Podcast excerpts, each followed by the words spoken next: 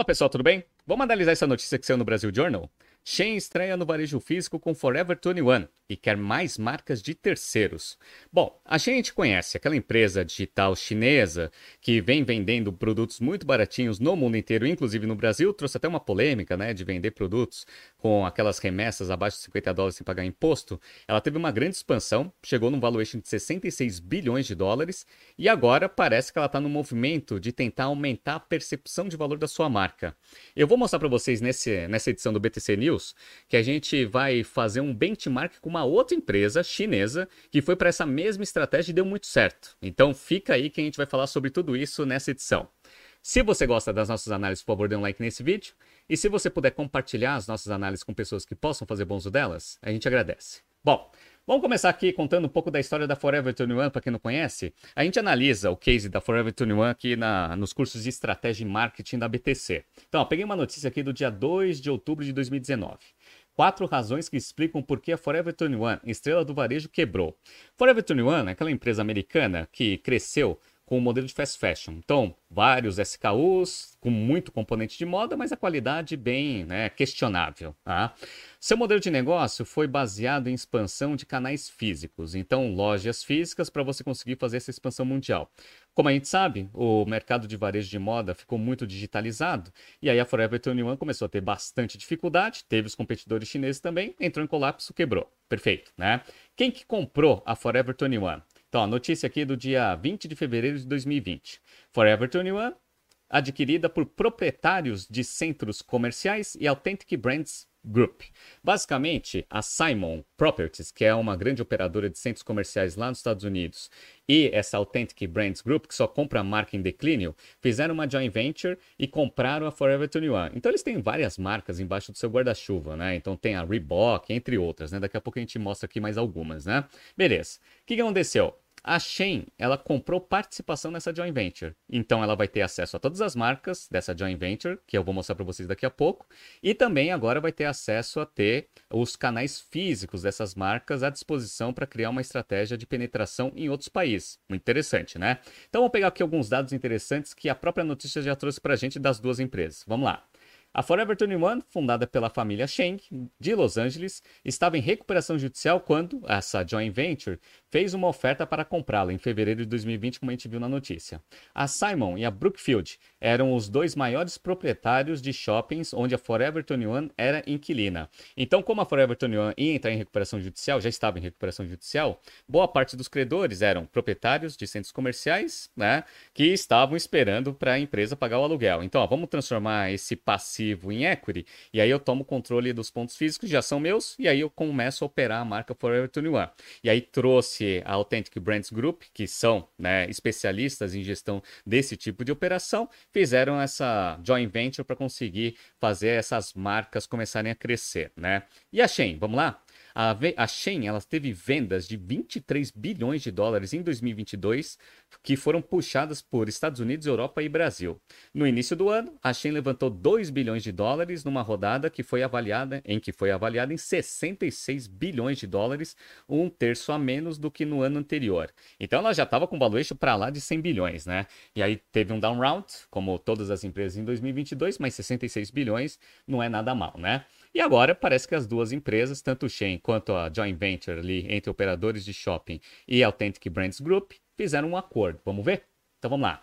As redes de fast fashion Shein e a Forever 21 fecharam uma parceria para unir suas operações, um casamento inesperado entre um monstro do e-commerce e uma varejista tradicional que deve causar reflexão e trazer implicações para o modelo de negócio dos grandes players de vestuário. Vamos lá. Pelo acordo, a chinesa Shein vai comprar cerca de um terço da joint venture, que é a Spark Group, a joint venture entre Simon Properties a maior proprietária de shoppings dos Estados Unidos, e Authentic Brands, a empresa de gerenciamento de marcas que opera Forever 21 e outras seis marcas: Aeropostale, Náutica, Brooks Brothers, Lucky Brandy, Eddie Burry e Reebok. Tá? Então vocês viram que são marcas que estão em declínio, que foram compradas pela Authentic Brands, que está tentando fazer o turnaround dessas marcas. Né? Beleza, vamos lá. Por sua vez, a Spark também terá uma participação minoritária na Shein, que foi avaliada em 66 bilhões de dólares numa rodada em maio, mas as partes não detalharam os termos financeiros ou societários. O acordo abre novo caminho para as duas empresas que caíram no gosto do público jovem por vender roupas e acessórios a preços muito baixos, né? A Forever 21 poderá oferecer sua moda feminina na plataforma da Shein, acessando seus mais de 150 milhões de clientes no mundo inteiro. Já a Shein poderá sair do mundo digital e operar dentro dos seus, das lojas da Forever 21 no modelo de Store in Store, aumentando sua presença nos shoppings dos Estados Unidos. Então agora vai ter operação híbrida, né? A Shein também pretende testar novos formatos, como, por exemplo, permitir que seus clientes devolvam mercadorias na Forever 21, que tem 560 lojas no mundo inteiro, 414 só nos Estados Unidos. Então, quem comprar algum produto da Shein e quiser devolver, eventualmente pode ir para uma loja da Forever 21 e fazer essa operação diretamente no ponto físico. Interessante isso, né? Estratégia Omni-Channel, que a gente chama, né? É, Jamie Salter, o fundador e CEO da Authentic Brands, disse ao Wall Street Journal que o futuro que no futuro a parceria com a Shein poderá incluir outras marcas da Spark, à medida em que a Shein se fortaleça mais como um marketplace. Então, a Shein vai começar a oferecer produtos da Forever 21, e eventualmente vai pegar todas aquelas marcas ali da Authentic Brands Group e também vai oferecer na sua própria plataforma. Interessante isso, né? No início do ano, a Shein lançou um marketplace de vendas de produtos de terceiros para competir com a Amazon e a Alibaba. A parceria com Forever 21 vem no momento em que a Shein prepara seu IPO nos Estados Unidos. A empresa vem sendo alvo de críticas e questionamentos, desde acusações de violação de lei antitrust americana à utilização de trabalho forçado e mal pago, além de lotar aterros sanitários com seus produtos super baratos. A empresa nega tudo. Então, a empresa, como ela está tentando fazer uma abertura de capital, pelo menos está nos planos, segundo a notícia, ela está tentando agregar mais marcas dentro do seu marketplace, marcas conceituadas, está tentando ir para um canal físico, que também é uma outra oportunidade de crescimento do seu negócio principal, e está tentando melhorar a sua própria imagem, dado esses problemas aí que a gente está vendo no mundo inteiro, né? Então isso daqui é um trabalho basicamente de rebranding, né? Você tentar pegar a marca Shen, que já é super conhecida num determinado posicionamento, elevar um pouco da percepção de valor né, em todas as verticais que uma marca pode ter, fazendo associações secundárias com marcas já bem estabelecidas no mercado. Então, Forever 21, Reebok, entre outras marcas dentro do grupo. Né? Então, uma estratégia muito interessante. E como eu falei para vocês no início desse BTC News, não é a primeira vez que uma empresa chinesa faz esse tipo de estratégia. Tá? Então, ó, vou falar uma empresa que fez uma estratégia muito bem sucedida, que eu acredito que tenha basicamente a mesma finalidade que a Shen está pretendendo com essa parceria aqui com a Forever 21. Quem foi ela? A Lenovo. Então, olha que legal, pessoal. Eu peguei aqui uma notícia lá de 2014, é, do dia 23 de janeiro de 2014. Vamos lá, ó. Lenovo compra parte da IBM na maior aquisição de TI da China. O negócio é avaliado em 2,3 bilhões de dólares. O que aconteceu nessa época, né? A Lenovo uma empresa chinesa de tecnologia, estava com iniciativas de expandir o seu negócio para o mundo inteiro. Fez uma parceria com a IBM lá em 2008, 2009, para ficar com toda a operação da marca premium né, de computadores da IBM, que era o ThinkPad. Tá? Então, o que era o ThinkPad? Era a marca premium de computadores da IBM. E uma coisa muito interessante é que a Lenovo ela fez um acordo com a IBM e ela queria lançar notebooks com as três marcas. Então, ia ter Lenovo, IBM e ThinkPad. Por quê? Para você pegar toda a agregação de valor da marca IBM e ThinkPad e transferir o brand equity para a Lenovo. Muito interessante. Deu certo? Deu muito certo, pessoal. Tanto é que eu lembro que na época tinha muita gente que achava que Lenovo era uma nova linha de computadores ou uma nova unidade de negócio da IBM, que era o contrário, na verdade, né? A Lenovo que comprou né, os direitos de uso da marca e depois, em 2014, comprou a operação inteira. Tá? Funcionou? Funcionou muito bem.